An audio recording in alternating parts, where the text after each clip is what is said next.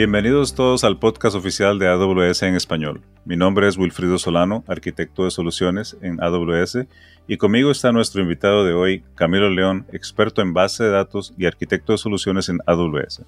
Con él estaremos discutiendo una nueva variante de nuestro servicio administrado RDS llamada RDS Custom SQL Server, en qué consiste, cómo se diferencia del servicio RDS SQL Server clásico que todos conocemos y cuáles son sus principales ventajas y casos de uso ideales. Muchas gracias por la invitación, Wilfrido. Encantado de estar aquí con ustedes nuevamente. Camilo, creo que podríamos iniciar la conversación aclarando qué es RDS Custom SQL Server y cómo se diferencia del servicio RDS que todos conocemos hoy día. Gracias por la pregunta, Wilfrido. Definitivamente tenemos que empezar por allí y entiendo perfectamente por qué puede generar cierta confusión.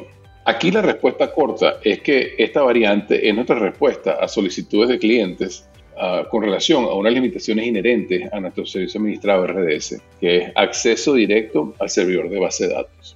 Por algún tiempo, y créeme que todavía es así, de hecho, a menudo tengo esta conversación con muchos clientes, los administradores de base de datos, los ingenieros DevOps y otros potenciales clientes de nuestro servicio preguntan por qué no pueden conectarse al servidor directamente, por qué su usuario no puede ser miembro del rol sysadmin, nuestra respuesta a esto siempre ha sido que para ofrecer un servicio administrado con una experiencia consistente para todos los usuarios necesitamos poner ciertas barreras o controles. También es fundamental en términos de disponibilidad y manejo de la configuración limitar ciertos accesos para poder garantizar configuraciones predecibles, repetibles y más fáciles de administrar. El, problema de ofrecer acceso irrestricto es que al hacerlo se pierde por completo el control sobre ciertos elementos de configuración, la posibilidad de implementar prácticas recomendadas de manera uniforme y se complica muchísimo la detección y reparación de fallas para cargas de trabajo en producción en particular. Yo utilizaba mucho ese refrán americano muy sabio ah, que dice, You can't have the cake and eat it too.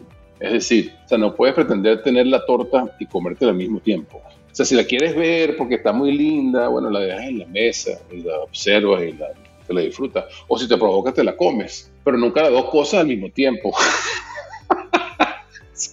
en nuestro caso, el compromiso es que a cambio de esas restricciones de acceso, le ofrecemos a nuestros clientes un servicio de base de datos relacionales administrados con una experiencia uniforme, consistente y que se encarga de manera automática de una cantidad de tareas operacionales como respaldo, actualizaciones y alta disponibilidad, entre otras cosas. Sin embargo, a pesar de todo esto, nosotros reconocíamos que habían razones válidas para tener acceso directo al servidor y membresía en el rol sysadmin.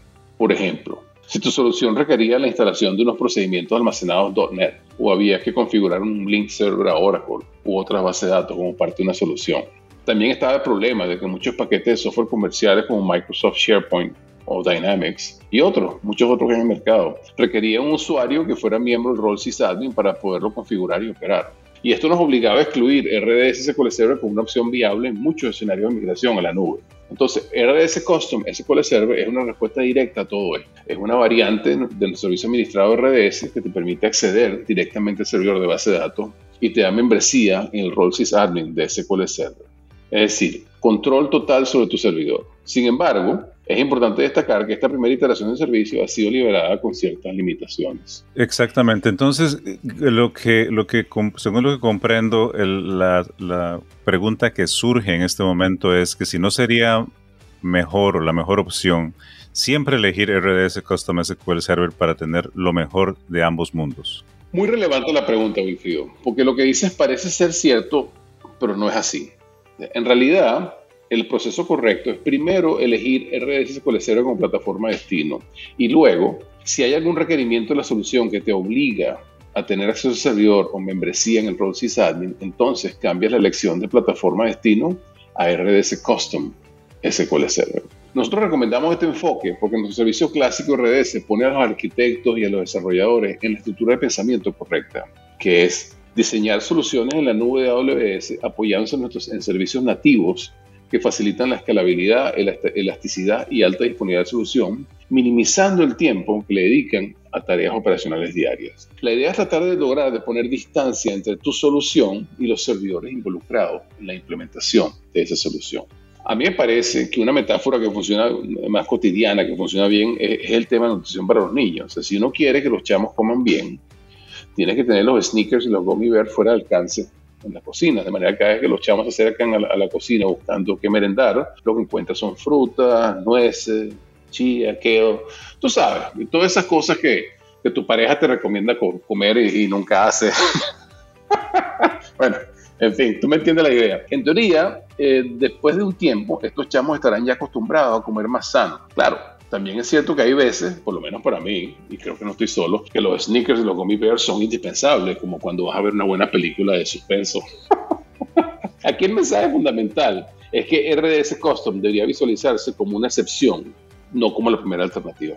Camilo, creo que con eso los gummy bears ahora ya nos, nos abriste todo una, un mundo de posibilidades. Eh, sin embargo, para, para, aclarar un poco más, ¿nos podrías decir eh, cuáles serían los casos de uso ideales para RDS Custom SQL Server y si nos podrías dar algunos ejemplos? Claro que sí. Mira, hay tres casos de uso claramente establecidos para RDS, RDS Custom SQL Server. El primero lo llamamos control granular. Aquí me refiero a todos esos casos de uso que requieren mayor control sobre la configuración del servidor. Por ejemplo, instalar procedimientos almacenados extendidos o assemblies.net como parte de tu solución, o configuración de link servers a otras bases de datos diferentes a SQL Server.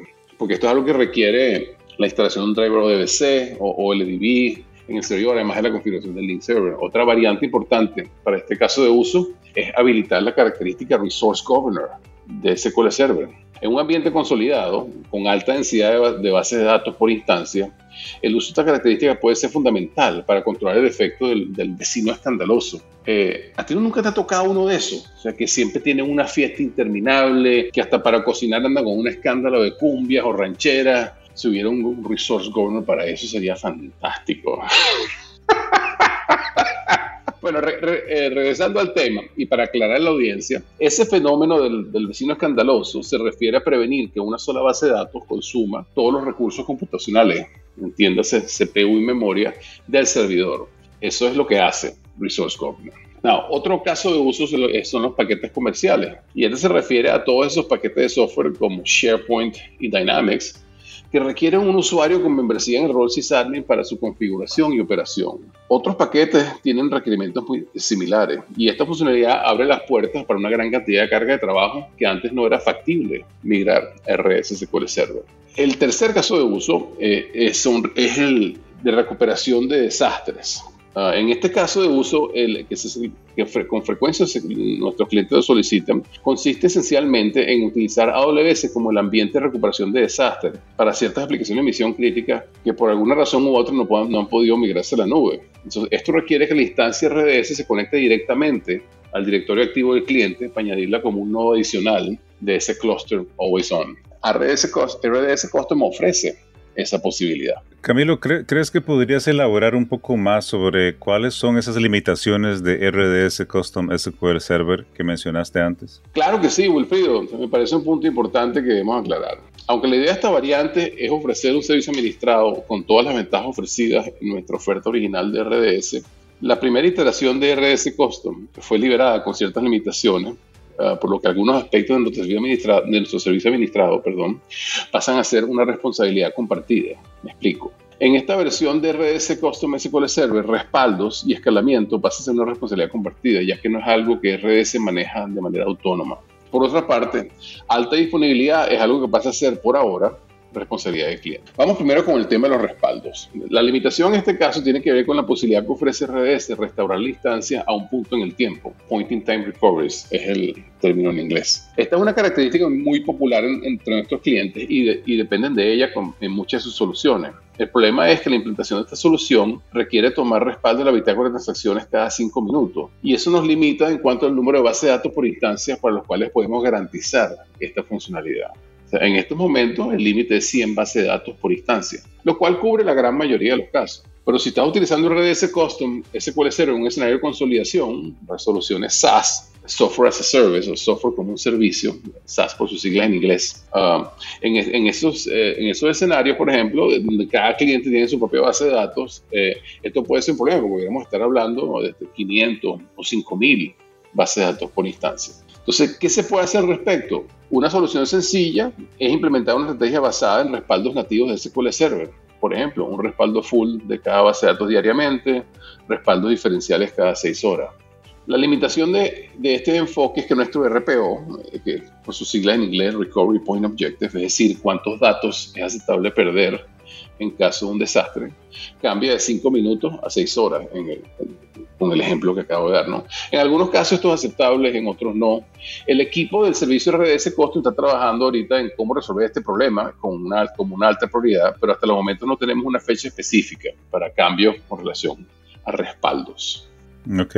¿Y, cómo queda el, tema del escalamiento automático del, del, almacenamiento en RDS Custom SQL Server? Con relación al escalamiento de la instancia RDS Custom, la limitación fundamental en estos momentos es que el escalamiento automático del volumen se pierde. Esto es algo sobre lo que se está trabajando intensamente y se prevé que esta capacidad será liberada para, para RDS Custom SQL Server muy pronto. Entonces, ¿nos podrías explicar también qué, qué opciones de alta disponibilidad ofrece RDS Custom SQL Server? Esta es una característica bastante popular entre los usuarios actuales de RDS. Sí, con relación al tema de alta disponibilidad, desgraciadamente en, RS Custom, en estos momentos, la opción Multi-AC, que es muy popular, como tú bien eh, señalaste, no está disponible en esta iteración del servicio. Esto quiere decir que si el cliente quiere tener alta disponibilidad en su instancia, tiene que configurar Always On Availability por su cuenta. Bueno, la buena noticia por lo menos es que Always On está soportado y por lo menos pueden hacerlo, pero, pero es algo que no está presente en esta iteración del servicio. Ahora bien, ¿qué está haciendo el equipo de servicio RDS al respecto? También han colocado esta limitación como una alta prioridad y están trabajando para eliminar esta limitación tan pronto como sea posible, liberando la opción multi -SI. Sin embargo, es importante destacar que esta opción está siendo implementada basada en replicación de los volúmenes de almacenamiento y DNS, de manera similar a como esto ha sido implementado en otros motores de base de datos como MySQL, Oracle y Postgres. lo que quiero aclarar aquí es que en este caso no habrá un cluster always on y no habrá un listener por lo cual el tiempo del, failover será un poco mayor. No será ese failover en menos de 10 segundos que vemos hoy en día cuando estás usando RS SQL Server Enterprise Edition. Otras limitaciones que son importantes mencionar para esta primera iteración de RDS Custom SQL Server son que solo soporta la familia de instancias las M5 y R5 y que hasta los momentos solamente soporta la versión 2019 de SQL Server. Estas son limitaciones que vamos a eliminar, por supuesto, tan pronto como sea posible. En particular, el soporte a toda la familia de instancias S2 disponibles en RDS SQL Server actualmente. Entonces, ¿nos podrías explicar por qué es RDS Custom más costoso que RDS SQL Server, pareciera que pierdes opciones en términos de automatización de procesos operacionales y se introducen limitaciones. Wilfrido, esa me parece que es una excelente pregunta y es algo que me han preguntado ya varios clientes. Aquí, creo que primero es importante aclarar que cuando se calcula el precio para esta variante del servicio, el cálculo se hace asumiendo que el servicio estuviera disponible con todas las características y opciones con las que fue diseñado. Esta primera iteración de RDS Custom SQL Server sí tiene varias limitaciones en este sentido, pero es algo que, va a cambiar pronto, como la opción multi-AC, por ejemplo. Y una vez que esa opción sea liberada, el precio del servicio no va a cambiar. El, otro aspecto que sube los costos para RDS Custom SQL Server es el hecho de que al darle acceso directo a los clientes, a los servidores, y permitir todo tipo de cambios en sus configuraciones, estamos abriendo las puertas para un volumen muchísimo mayor de solicitudes de soporte técnico. O sea, ya no es un ambiente tan controlado como antes y tenemos que estar listos para esto. Camilo, explícanos qué tan fácil es crear una instancia de RDS Custom SQL Server. Estoy interesado en saber si hay algún requerimiento especial, por ejemplo. Bueno, la verdad es que nuestra intención fue que la experiencia de crear una instancia de RDS Custom SQL Server fuera tan transparente y sencilla como la versión original de tu servicio administrado RDS. Sin embargo, aunque no creo que llegamos exactamente allí, considero que estamos bastante cerca. El problema es que hace falta configurar algunos servicios de redes adicionales para desplegar estas instancias RDS en las VPCs del cliente, asegurando que el servicio tenga la conectividad que necesita con las APIs de RDS para monitorear las instancias y hacer todo el trabajo administrativo que le corresponde hay una guía en nuestra documentación técnica que detalla cuáles son esos recursos adicionales que es necesario configurar. Desde un alto nivel, eh, viéndolo desde 30.000 pies, como dice por aquí en Estados Unidos, hace falta los siguientes recursos. Una clave de inscripción simétrica de AWS KMS, un rol y un perfil de instancia de AWS IAM, IAM y una serie de servicios de red para establecer conectividad con los APIs de RDS. La buena noticia es que todo este proceso ha sido completamente automatizado con CloudFormation y ahora esto se reduce simplemente a ejecutar una plantilla de CloudFormation que puedes descargar directamente desde la página de documentación técnica de RDS Custom SQL Server. Entonces, ahora si nos pudieses explicar si hay algún cambio en términos de migraciones. Claro que sí. De hecho, con RDS Custom se abren unos patrones de migración que antes no eran posibles en RDS. Como estas instancias de RDS Custom están desplegadas en las VPCs del cliente, ahora es posible vincular una instancia RDS Custom SQL Server al directorio activo del cliente directamente sin ningún tipo de intermediarios. Esto hace posible que las instancias de RDS Custom sean incluidas como un nodo adicional a clusters always on del cliente en ambientes productivos y no productivos. Esta configuración entonces te permite que la migración se reduzca a un failover manual en el momento indicado, que es una migración muy elegante con mínimo tiempo fuera de línea. Aparte de esto, todas las opciones anteriores de migración siguen siendo vigentes, como respaldo y restauración, utilizando archivos almacenados en S3, eh, usando el eh, AWS, el Database Migration Service, replicación transaccional de SQL Server, etc. Es decir, las puertas están ahora más abiertas que antes. Por cierto, una excelente manera de cerrar esta tertulia, ¿te parece? bueno, muchas gracias por la oportunidad, Wilfrido. Una vez más, ha sido un verdadero placer y saludo a todos esos amigos invisibles que nos escuchan. Un gran abrazo. Muchas gracias a Camilo León del equipo de desarrollo de negocios de AWS y gracias a ustedes por escucharnos. Esperamos que este capítulo haya sido de su agrado y que toda esta información les sea de utilidad. Recuerden que leemos cada correo que nos envían. La dirección es aws podcast en español amazon.com. Soy Wilfrido Solano Hoy me acompañó Camilo León y como nos gusta decir en AWS, sigamos construyendo.